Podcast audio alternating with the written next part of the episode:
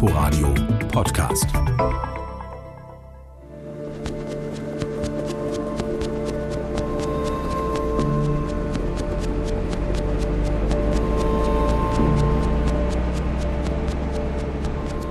Auf der Landstraße sehe ich sie ab und zu oder ich überhole sie auf der Autobahn. Lastwagen mit lebendiger Ware, Tiertransporte. Hinter den Gitterstäben erkenne ich manchmal Rinder oder Schweine. Einige kommen wahrscheinlich zum nächstgelegenen Schlachter, andere werden vielleicht in Nachbarländer transportiert. Tausende Tiere werden aber viele Tage im Transporter bleiben. Sie werden nach Turkmenistan oder Usbekistan geliefert. Einige werden sogar übers Mittelmeer geschifft und zum Beispiel nach Ägypten oder Algerien geliefert. Diese und weitere Länder gelten als sogenannte Hochrisikostaaten. Das bezieht sich hier nicht auf das Coronavirus. In diesem Fall heißt das, Experten gehen davon aus, dass die Tiere in den Ländern und auf dem Weg dahin regelmäßig Qualen erleiden.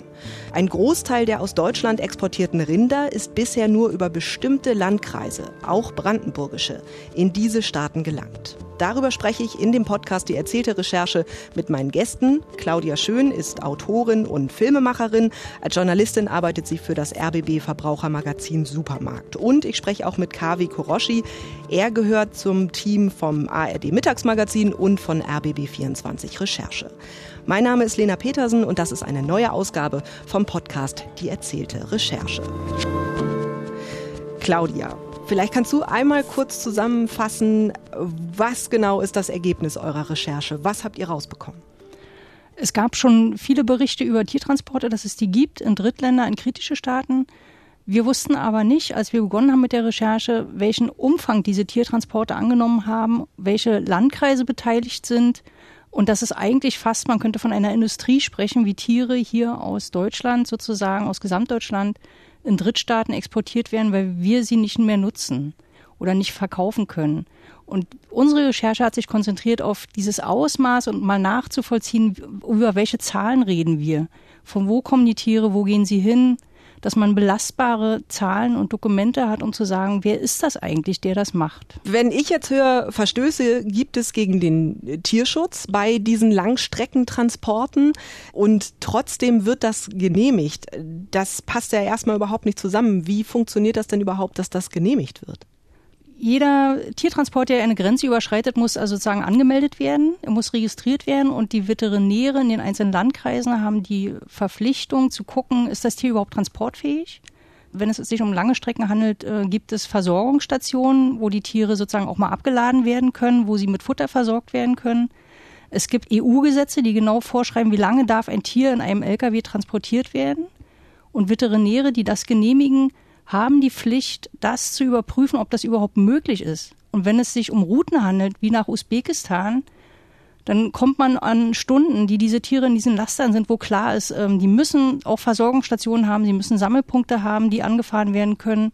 Und Veterinäre in anderen Bundesländern haben diese Sammelstellen mal überprüft oder haben gemerkt, die gibt es gar nicht oder es sind verfallene alte, ich sage jetzt mal salopp, LPG-Anlagen von früher und haben festgestellt, die Tiere können gar nicht versorgt werden auf diesen langen Strecken. Und so eine Route zu genehmigen, da könnte der Verstoß drin liegen, der überprüft werden muss. Bestimmte Bundesländer sagen, wir machen da nicht mehr mit. Unsere Tiere gehen nicht auf solche Transporte. Und dann denkt man, ja, aber trotzdem gibt es die ja noch. Von wo gehen die denn? Ah, aus Brandenburg, aus Teltow-Fleming. Dann denkt man doch irgendwie, warum genehmigen Veterinäre in Teltow-Fleming diese Transporte? Und andere Veterinäre in anderen Bundesländern sagen, nein, wir machen das nicht mehr. Wir geben unseren Stempel, unsere Erlaubnis für diese Transporte nicht her. Ihr habt beide unabhängig voneinander auch angefangen zu recherchieren zu dem Thema. Was waren da dann jeweils eure Ausgangspunkte, äh, KW? Vielleicht kannst du einfach mal erzählen. Also bei mir war es tatsächlich relativ profan und unspektakulär. Ähm, ein Kollege hat mir einen Spiegelartikel gegeben, wo genau dieses Thema aufgegriffen worden ist da stand schon drinne, dass es offenbar Veterinärämter gibt, die relativ genehmigungsfreundlich sind. Mehr aber auch nicht. Und das war dann tatsächlich vor rund einem Jahr für mich der Ausgangspunkt, dass ich angefangen habe zu gucken und dann auch Kontakt zu Veterinärämtern aufgenommen habe, ähm, da mal nachgehorcht habe und dann immer mehr Fragen aufgekommen sind und auch mehr Fragen als beantwortet werden konnten. Dann habe ich das Thema auch beim RBB angefangen anzubieten und dann hat sich relativ schnell rausgestellt, dass offenbar parallel jemand anders auch dran recherchiert. Und dann habe ich irgendwann einen Anruf bekommen, da wurde mir gesagt, lass uns doch zusammen zu Rindern recherchieren. Das war dann der Kontakt zu Claudia. Claudia, was war dein Ausgangspunkt? Du warst ja auch schon länger an dem Thema dran. Ich habe über den Supermarkt mehrere Beiträge betreut, auch zu Wiesenhof zum Beispiel, zur Haltung von Hühnern und so weiter. Und dadurch habe ich guten Kontakt zu Tierschützern, die mir auch immer wieder Bildmaterial überspielen, was ich prüfe, ob wir damit arbeiten können oder nicht. Und ich bin im Dezember aber mal nach Hamburg gefahren, weil ich bestimmte Tierschützer persönlich mal kennenlernen wollte. Ich wollte wissen, was sind das für Typen? Sind das welche, die sich nur wichtig machen wollen oder arbeiten die wirklich seriös? Und da haben wir dann relativ schnell uns vereinbart, haben gesagt, okay, wenn ihr so konkret über Tiertransporte Bescheid wisst, dann lasst uns doch bitte zusammen uns auf die Lauer legen. Auch, dass wir als RBB sozusagen als neutrales Auge auch diesen Tiertransport mal mit äh, beobachten können und haben dann aber auch immer gesagt zu den Tierschützern, wer versorgt euch denn mit Informationen? Wir haben also doch versucht, immer weiter in die Tiefe reinzudringen. Ich wollte auch für mich prüfen, dass ich nicht manipuliert werde von irgendjemandem, ja. Genau, weil das ist nämlich auch eine Frage, die ich mir gestellt habe.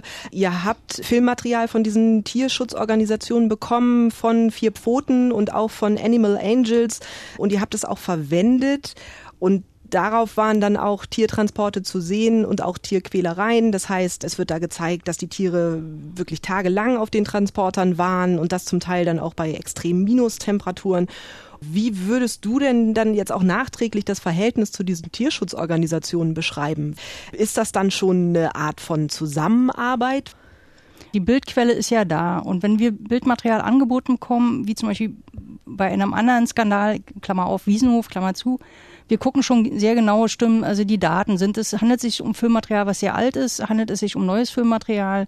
Wir versuchen schon wirklich rauszubekommen, sozusagen, also wo ist es entstanden? Ist es manipuliert? Wir blenden ja auch immer die Quelle ein, weil das können wir natürlich nicht 100 Prozent abdecken. Und deshalb waren, hatten wir dieses große Interesse, selber unsere eigenen Bilder zu machen. Ihr habt dann auch gemeinsam Artikel und Beiträge beim RBB und bei der Tagesschau veröffentlicht. Ihr habt auch einen Film für das ARD Mittagsmagazin gemacht, zusammen mit der Kollegin Stefanie Groth. Das war eine sehr große Kooperation, auch ähm, mit dem Verbrauchermagazin Supermarkt. Und in diesem Film ist es ja dann auch das Ziel, die Tiertransporte, die in Brandenburg starten, zu verfolgen. Und ähm, das heißt aber, ihr hattet da dann tatsächlich Insiderwissen. Wir hatten da tatsächlich Insiderwissen. Also wir haben parallel eine zweite Quelle aufgetan, die tatsächlich Einblick hat in einen Datensatz, auf den man eigentlich keinen Zugriff hat. Und aus diesem Datensatz gehen ganz viele Sachen hervor. Und diese zweite Quelle muss auch anonym bleiben, die will geschützt bleiben. Die hat uns ein bisschen versorgt. Man könnte auch sagen, gefüttert. Und unser Job war es dann natürlich zu gucken, warum kriegen wir das? Was steht da drinne und wie verlässlich ist es. Und dann hat sich relativ schnell herausgestellt, dass da ein System beschrieben wird mit diesen Daten, dass ganz wenige Landkreise im Prinzip deutschlandweit alle Tiere einsammeln und dann in diese umstrittenen Länder exportieren. Und da ist uns dann, glaube ich, klar geworden, dass wir da einer Sache auf der Spur sind, die ja viel größer ist, als wir auch vielleicht am Anfang geahnt haben. Ne? Wir wussten immer, es gibt diese Verstöße, man wusste, diese Transporte finden statt. Aber was nicht klar war, war, wie wenig Landkreise für äh, welchen Anteil dieser Exporte verantwortlich sind. Und das haben wir dann über diese Quelle bekommen. Die hat uns drauf gestoßen und äh, dem sind wir dann nachgegangen. Lass uns mal in diesen Beitrag und in eure Arbeit reinhören. Wir fahren weiter. Es soll Höfe geben, in denen die Tiere vor dem Transport versorgt und verladen werden. Sie haben Ihr Ziel erreicht. Der erste Hof. Und tatsächlich. Tiere sind da. Ein Zeichen dafür, dass unsere Informationen stimmen und die Tiere bald abgeholt werden. Team 1 stellt sich an eine Kreuzung, wo die Transporter vorbeikommen müssten. Und Team 2 beobachtet den Hof aus der Ferne. Also das klingt für mich jetzt erstmal total nach Detektivarbeit, also observieren und eventuell hinterherfahren und so. Wie habt ihr das koordiniert? Wie habt ihr das gemacht? Also es ist tatsächlich richtig Detektivarbeit, wie man sich das vorstellt. Ne? Wir haben eine Adresse, wir wissen nicht ganz genau, wer da wann, wie viel Tiere abholt und wohin bringt. Und unsere Aufgabe war es, genau das rauszufinden. Wir hatten einen Tipp, wo wir wussten, es könnte sein, dass jetzt ein Transport fährt. Das hatten wir quasi über unsere Quellen erfahren und haben uns dann sehr lange im Voraus überlegt, wie stellen wir das an? Also wie können wir diesen Transport verfolgen? Haben uns die Lage auf Google Maps angeguckt, haben uns überlegt, welche Routen könnten sie nehmen, über welche Straßen fahren sie zu den Autobahnen, wo müssen wir stehen, damit wir sie sicher nicht verpassen, wo können wir stehen, damit wir nicht auffallen, nicht erwischt werden. Und es ist tatsächlich sehr, sehr schwierig gewesen. Also in dem Fall war es ein ganz kleines Dorf in Teltow-Fleming relativ abseits auch von der Autobahn, ein Ort, von dem man jetzt nicht denken würde, dass das irgendwie ein äh, Drehkreuz für Exporte ist, da kennt natürlich jeder jeden. Und wir sind auch sofort im Prinzip aufgefallen. Zwei Autos, Berliner Kennzeichen. Wir waren in beiden Autos waren jeweils zwei Leute, also vier Leute, die da irgendwie relativ unmotiviert in der Gegend rumstehen. Wir hatten zwei Versuche. Wir sind am Ende bei beiden Versuchen gescheitert, muss man sagen. Aber beim zweiten Versuch haben wir uns, glaube ich, noch besser getarnt. Also Claudia hat dann angefangen, dort Sonnenblumenfelder zu malen und wir haben uns an eine Kreuzung gestellt. Ich war mit einem gut befreundeten Kameramann da und haben den Kirchturm gefilmt und irgendwann kamen dann die Dorfbewohner und haben uns gefragt, wer sind Sie denn? Was machen Sie denn hier? Und dann haben wir denen erzählt, Entschuldigung an dieser Stelle an diese unschuldigen Dorfbewohner, dass wir an einer Filmhochschule arbeiten und eine Lichtstudie von diesem Kirchturm machen. Also wie scheint die Sonne morgens drauf und wie bewegt sich die Sonne und wie verändern sich die Strukturen dieser Kirche. Eine alte Frau meinte dann zu uns, naja, das muss halt auch gemacht werden. Ne? perfektes Alibi auf jeden Fall. Und so eine Form der, ich sage jetzt mal in Anführungszeichen, Detektivarbeit, gehört das immer zu deiner Arbeit oder war das in der Form jetzt vielleicht auch eine Premiere? Ich habe früher das mal sehr viel gemacht in 1992, 93 in Leipzig, kurz nach der Wende, als sehr viele windige Firmen sozusagen den Osten sich äh, unter die Nägel gerissen haben. Und da gab es auch sehr viele Geschichten, wo wir schon so vorgegangen sind, auch mit Privatdetektiven damals. Insofern war es für mich keine Premiere, aber ich war schon auch mega aufgeregt im, im, Vorfeld auf alle Fälle. Auch äh, die ersten zwei Nächte, wo ich ja wusste, wir machen das mal wieder, wir versuchen da hinterher zu fahren, weil man schon weiß, äh, okay, wir haben einen Tipp bekommen, um zwölf geht der LKW los, wir haben uns trotzdem früh um fünf verabredet vor dem RBB und wir sind eben auch sehr lange dort in diesem Dorf geblieben um eben auch zu sagen, falls sie uns gesehen haben, wir lassen uns auch nicht austricksen. Wie weit war der Plan denn, wenn ihr die tatsächlich erwischt, ja, wie lange wolltet ihr denen hinterherfahren? Also tausende von Kilometern. Das war vorher nicht klar, wie lange wir den hinterherfahren müssen. Also es war tatsächlich so, dass das für uns eine komplette Blackbox ist. Ne? Wir hatten einen riesen Aufwand, der auch Kosten verursacht hat, der natürlich auch in den Redaktionen irgendwie finanziert werden muss wussten nicht, mit äh, was wir zurückkommen und wie lange wir überhaupt unterwegs sind. Also wir haben uns wahnsinnig viel Proviant eingepackt, waren zu allem bereit.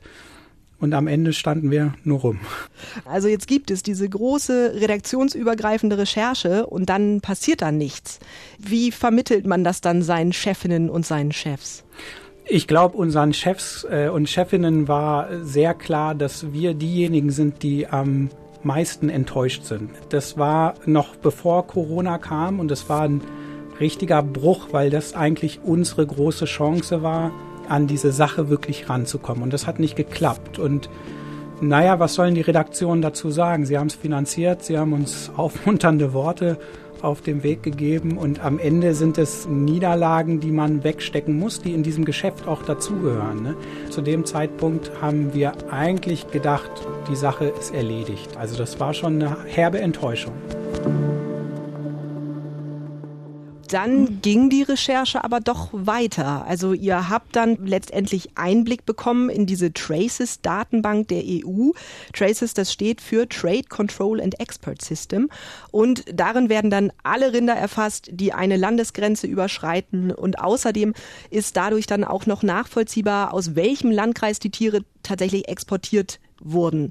Wie seid ihr da rangekommen? Also wie zugänglich war das? Also es war ein sehr, sehr weiter Weg. Aus Deutschland hatte man eigentlich keine Möglichkeit, an diese Daten legal ranzukommen. Wir haben dann irgendwann überlegt, ob nicht auch die Europäische Union diese Daten haben könnte.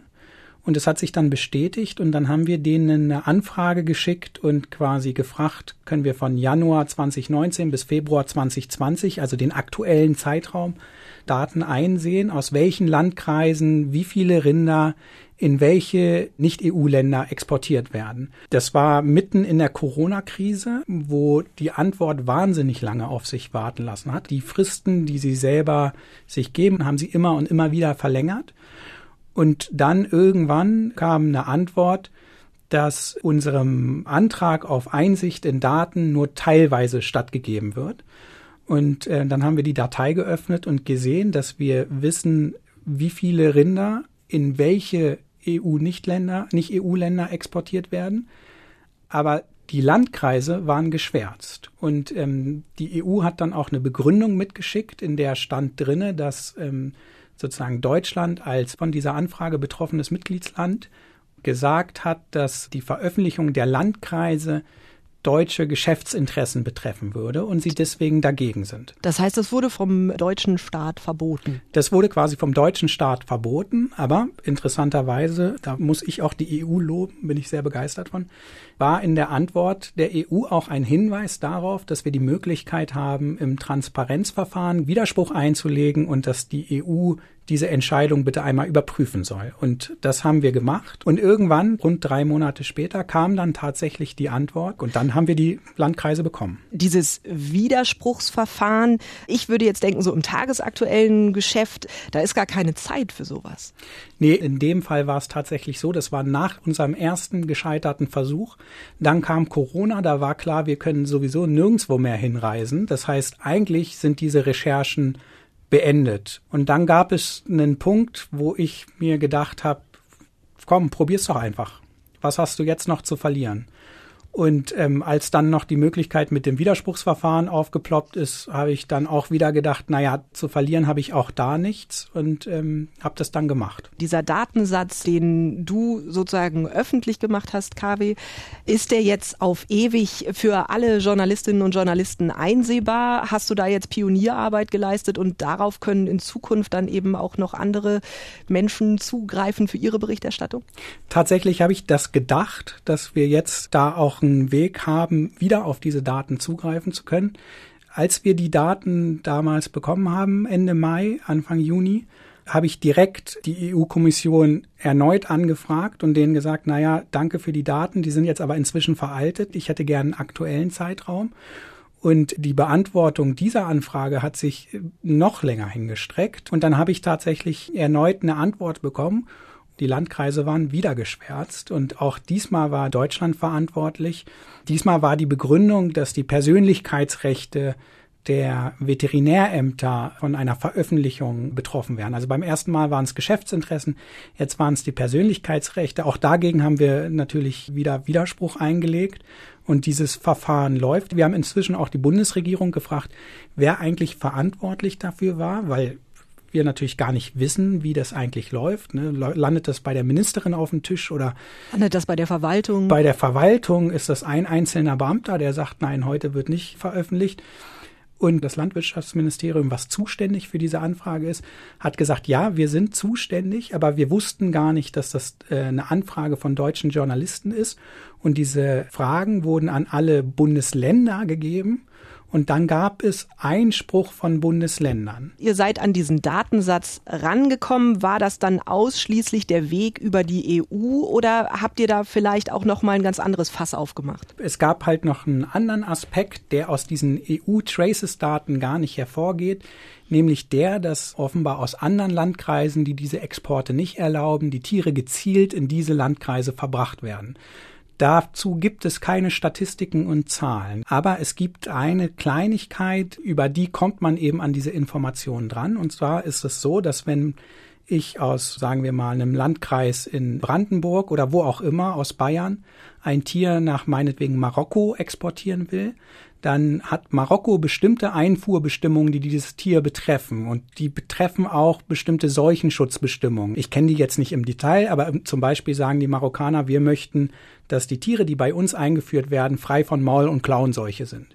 Und dass das der Fall ist, das kann nur das Veterinäramt bestätigen, aus dem dieses Tier kommt, weil nur das Veterinäramt kennt die Verhältnisse vor Ort. Das heißt, wenn ich mein Tier, sagen wir jetzt aus Bayern nach Marokko exportieren möchte, dann muss das Veterinäramt in Bayern mir bestätigen, dass dieses Tier entsprechend seuchenfrei ist, so wie gefordert. Und in diesem Prozess, das ist ein sogenanntes seuchenrechtliches Vorlaufattest, wird auch erfasst, über welches andere Bundesland das Tier wohin exportiert wird. Das heißt, auf diesem Seuchenattest steht drauf, dieses Tier soll über den Landkreis Teltow-Fleming nach Usbekistan exportiert werden beispielsweise. Das heißt, ihr habt dann sozusagen nochmal so ein Mittel gefunden, um das sichtbar zu machen, wie die Ströme innerhalb Deutschlands zwischen den einzelnen Landkreisen sind. Um ehrlich zu sein, gibt es dieses Mittel nicht. Was wir gemacht haben, ist, wir haben die drei Bundesländer, die besonders strenge Regeln haben und die eben diese Exporte in diese Länder gezielt verhindern, in diesen drei Bundesländern haben wir alle Veterinärämter angeschrieben und die darum gebeten, für uns für den Zeitraum Januar 2019 bis Februar 2020 die Vorlaufatteste auszuwerten. Und wir haben die alle einzeln angerufen, haben einen Studenten engagiert für die Zeit. Wir haben eine Standardanfrage entworfen, haben die dann tatsächlich auch angerufen und denen dann eine Mail geschrieben und da kam ganz oft die Antwort, also wissen Sie, wir können jetzt nicht im Keller für Sie Vorlaufatteste nachzählen gehen, aber es haben sich auch viele Veterinärämter überzeugen lassen. Ich glaube auch, weil denen der Tierschutz dann doch wichtig ist und es sie vielleicht auch ärgert, dass die Transporte, die sie nicht genehmigen, über andere Landkreise dann doch genehmigt werden und haben nachgezählt. Und ich glaube, wir hatten insgesamt, ich meine, 77 Antworten von Veterinärämtern aus drei Bundesländern.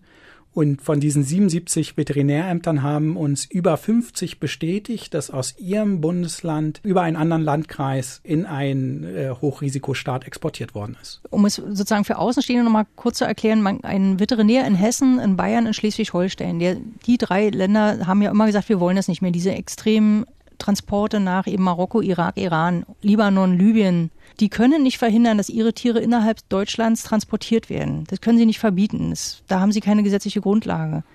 Und sie müssen diese solchen Anfrage sozusagen gut beantworten. Sie wissen, die Tiere sind hier geboren und deshalb können sie für diesen Geburtsort dieser Tiere, können sie das beantworten, sind die Tiere gesund oder nicht.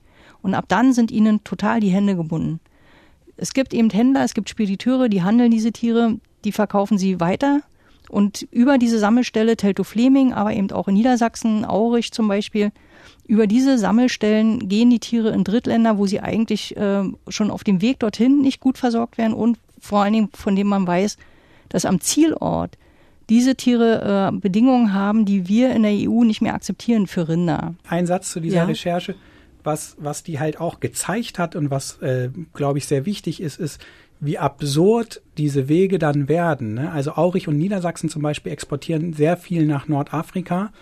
Und wenn man ein Rind aus Bayern nach Nordafrika verbringen möchte, dann muss man eigentlich Richtung Süden zu einem Hafen, Spanien, Frankreich. Aber was dann passiert ist, die werden erstmal nach Niedersachsen, also in den Norden gekarrt, kriegen dort den Stempel und müssen dann den ganzen Weg wieder zurück in den Süden zu einem Hafen nach Spanien oder Frankreich. Und da, da entstehen natürlich durch dieses System nochmal zusätzlich Wege. Das heißt, die Tiere sind dann nochmal länger unterwegs, als mhm. sie es ohnehin schon wären. Genau, das wusste ich damals auch nicht. Diese EU-Regeln sagen ja, Tiere können transportiert werden, dann müssen sie eine Stunde Pause haben. Und dann kann man maximal, eben weil möglicherweise der Schlachthof in der Nähe ist, nochmal Auto fahren. Und dann müssten die Tiere eigentlich richtig vom Laster runter. Die müssten richtig gut versorgt werden. Einen Tag auf einer Weide rumstehen. So ungefähr Pause. ist es formuliert. Pause. Aber genau das passiert nicht, sondern es ist bei diesen Langstreckentransporten in den Irak, in den, nach Libanon, Libyen, ich kann es nicht oft genug sagen, weil es wirklich so absurd weit ist, hat man eben entwickelt, dass man einfach durchfährt und so tut, als würde man Pause machen. Und wenn man davon weiß als Veterinär oder wenn man als Veterinär Verantwortung hat, dann muss man doch gucken, wie kommen die Tiere auf so eine Entfernung hin? Die fliegen ja nicht. Die fahren ja zehn Tage, zwölf Tage am Stück. Kein Mensch würde das machen, sich in ein Auto setzen und 10, 12 Tage Auto fahren. Aber Tieren mutet man das zu, ja. Geäußert hat sich euch gegenüber auch der Präsident des Brandenburger Landesbauernverbands, Henrik Wentorf. Für mich als Landwirt und natürlich auch als Präsident des Landesverbandes ist es wichtig, dass man bei dem Transport von Tieren immer den höchsten Standard realisiert Und wenn es Hinweise gibt, dass dieser Standard nicht ausreichend ist, sind wir als Tierhalter, als Landwirte daran interessiert und gehen natürlich auch jeden Hinweis nach, unser System zu verbessern. Dabei spielt es keine Rolle, ob es ein Transport von Tieren ist, äh, zu meinem Nachbar oder in anderen Regionen und über Ländergrenzen hinweg. Uns geht es darum, Tieren muss es beim Transport gut gehen, beim Absender, beim Transport, aber auch beim Empfänger. Und Wendorf beschreibt da ja jetzt so den ganz löblichen Vorsatz, wie das idealerweise ablaufen soll. Alle wollen nur das Beste für die Tiere, aber de facto sind diese Tiertransporte ins nicht-europäische Ausland ja nicht konform mit unserer Vorstellung, die wir von Tierwohl haben. Und wen kriegt man dazu denn dann überhaupt noch vor die Kamera? Weil andere Landwirte oder Händler sind dann bei euch im Beitrag ja gar nicht aufgetaucht. Naja, die wissen natürlich, wie kontrovers diese Tiertransporte in Deutschland diskutiert werden. Die sind, war mein Eindruck, da schon auch durchaus mit allen Wassern gewaschen und wissen, was auf sie zukommen kann, welche Fragen gestellt werden. Es ist ja auch ein Markt, steckt ja wirklich auch Geld dahinter. Ein Veterinär muss ja auch die Notwendigkeit dieses Transportes prüfen. Warum muss überhaupt ein Rind lebendig so weit exportiert werden? Auf dem Papier steht dann schnell mal zum Ziel eines Aufbaus einer Milchviehanlage. Das könnte eine Begründung sein. Fakt ist, ich meine, wir können es nicht beweisen. Diese Tiere sind als Zuchttiere gekennzeichnet. Aber klar ist auch, dass zum Beispiel nach Russland seit Jahren Zuchtrinder exportiert werden und es den Russen nicht gelungen ist, eine entsprechend große Milchviehpopulation, Rinderpopulation aufzubauen, sondern sie immer weiter importieren müssen. Von daher sind, glaube ich, Zweifel daran, dass es tatsächlich alles Zuchtrinder sind, mehr als berechtigt. Und inzwischen ist ja tatsächlich auch einiges passiert. Bundesländer schwenken jetzt um und verbieten die Tiertransporte ins nicht-europäische Ausland. Niedersachsen hat äh, die Transporte von Nutztieren in Drittländer außerhalb der EU gestoppt. NRW hat Langstreckentransporte für Rinder und Kälber bis auf weiteres verboten. Und das RBB Nachrichtenmagazin Brandenburg aktuell hat am 24. Juli Folgendes gemeldet. Aus Brandenburg dürfen vorerst keine Rinder mehr in Länder außerhalb der Europäischen Union exportiert werden. Das betrifft die Landkreise Oberspreewald-Lausitz, Teltow-Fleming und Prignitz. Das hat das Verbraucherschutzministerium mitgeteilt. Es reagiert damit auf einen Bericht des RBB. Die Kollegen hatten aufgedeckt, dass von Brandenburg aus Tiere in Länder exportiert wurden, die keinen Tierschutz garantieren, was gesetzlich aber vorgeschrieben ist. Wie ist das für euch? Also nach so einer langen Zeit, was bedeutet das für euch? Na, ich hatte so ein bisschen die Sorge, es ist ja Sommer, Sommerloch und so weiter. Dann gibt es, das erlebt man ja auch manchmal, man berichtet über etwas und danach äh, sind alle ganz aufgeregt und vier Stunden später weiß es schon keiner mehr. Hier war es anders. Hier war es tatsächlich so, dass also Nordrhein-Westfalen als erstes reagiert hat, wo wir gehen dann immer im Kopf sofort, wir gucken uns hier gerade an im Studio, wir gehen dann sofort im Kopf die Länder durch, welche Länder jetzt keine Rinder mehr bekommen, weil wir ja wissen, die haben sich ja so sehr spezialisiert gehabt. Wer hat wen versorgt? Wir wussten also sofort Nordafrika, da geht jetzt erstmal kein Rindertransport mehr hin. Dann kam Niedersachsen und dann hat sich auch die Quelle bei mir nochmal gemeldet und hat sich sehr bedankt und hat also sich sehr gefreut, dass es offensichtlich etwas bewirkt, diese Berichterstattung. Fast in derselben Stunde kam dann schon die Nachricht, dass jetzt man auch in der Prignitz überlegt, diese Transporte auszusetzen. Zack, haben wir sofort wieder die Länder vor Augen, die dann wieder sozusagen die keine Rinder mehr bekommen.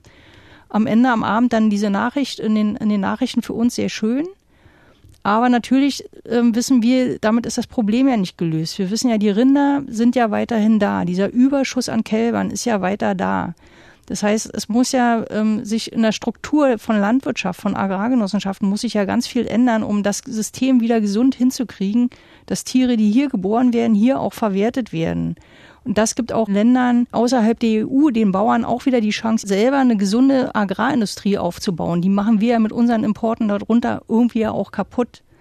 Und Aber erstmal tatsächlich besteht ja das Problem, drei Millionen Rinder sind dann in Deutschland erstmal da, sind zu viel, wenn man jetzt auf den Markt schaut. Ja, das wird sich auf die Preise für neue Kälber hier in Deutschland auswirken, weil es gibt zu viele. Das heißt, die Bauern werden momentan für ihre Kälber noch weniger Geld bekommen. Man muss das System Landwirtschaft völlig neu anfassen. Das ist nicht nur mit einem einzelnen Verstoß, der da vielleicht jetzt korrigiert werden muss oder bei den Transporten könnte man ein bisschen was besser machen. Damit ist es nicht getan, sondern das ist ein strukturelles strukturelles Problem. Und wir haben natürlich Gänsehaut und denken, jetzt ist sehr viel in der Diskussion und wir hoffen, es bleibt in der Diskussion und geht nicht im September oder Oktober vom Tisch und keiner redet mehr drüber und dann kann man stillschweigend diese Tiertransporte wieder hochfahren.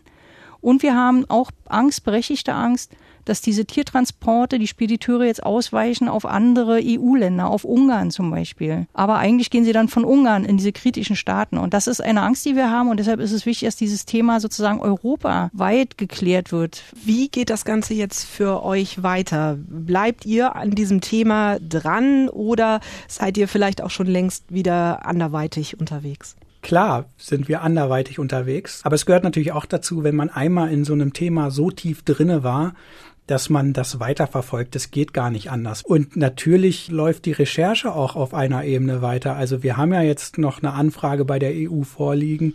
Mal sehen, was dabei rauskommt. Ich habe ja jetzt schon die geschwärzten Daten, aus denen geht zum Beispiel hervor, dass weiterhin in bestimmte Länder exportiert worden ist, obwohl das Bundesland, das für diese Exporte verantwortlich ist, gesagt hat, diese Exporte sollen nicht mehr stattfinden. Also es deutet vieles darauf hin, dass es einzelne Veterinärämter gibt, die die Vorgaben ihrer Dienstaufsichtsbehörde, nämlich des Bundeslandes quasi ja, das wissen wir nicht, ignorieren, unterlaufen. Da sind noch viele Fragen offen. Klar bleiben wir da dran. Ich sehe das auch so, dass wir auf alle Fälle dranbleiben. Ich will aber auch nochmal eine Lanze brechen für die unbekannten Quellen die wir bekommen haben, die uns an die Hand genommen haben. Wir hätten sozusagen auch mit bestimmten Sachen schon im Februar auf Sendung gehen können. Wir haben es nicht gemacht, um die Quelle zu schützen. Und ich will einfach ein bisschen auch Werbung machen, dass wenn jemand merkt, er ist in einem Beruf, es werden Dinge gemacht, die er sozusagen ethisch-moralisch ähm, kritisch sieht, man kann sich an uns wenden. Und man kann uns Dinge erzählen, wir hören uns die an, wir prüfen die, und wir schweigen eben auch. Das haben wir sehr lange gemacht mit diesen vier Monaten und wir haben gute andere Möglichkeiten gefunden, um die Informationen dann eben über Dritte zu bekommen. Es ist ein bisschen wie beim Billardspiel. Man muss manchmal über Bande gehen, das dauert.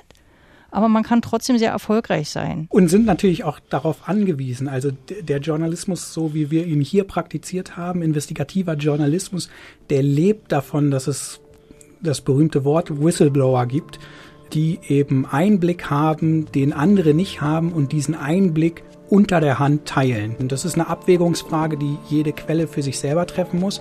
Aber ich glaube, in vielen Fällen wäre es berechtigt, eben diese Daten zu teilen. Danke an meine Gäste Claudia Schön und KW Koroschi. Sie haben gemeinsam mit Stefanie Groth aufgedeckt, dass neun Landkreise bisher Umschlagsplätze für Tierexporte in Hochrisikostaaten waren.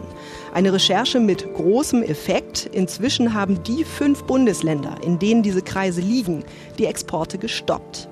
Mehr zu ihrer Berichterstattung erfahren Sie unter anderem unter rbb24.de slash Wirtschaft. Unseren Podcast, die erzählte Recherche, den gibt's in der ARD Audiothek, bei iTunes, bei Spotify und bei allen anderen gängigen Podcatchern.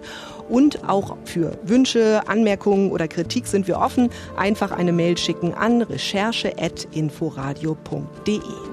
Mein Name ist Lena Petersen. Danke fürs Zuhören. Die nächste Ausgabe unseres Podcasts gibt's wieder in zwei Wochen.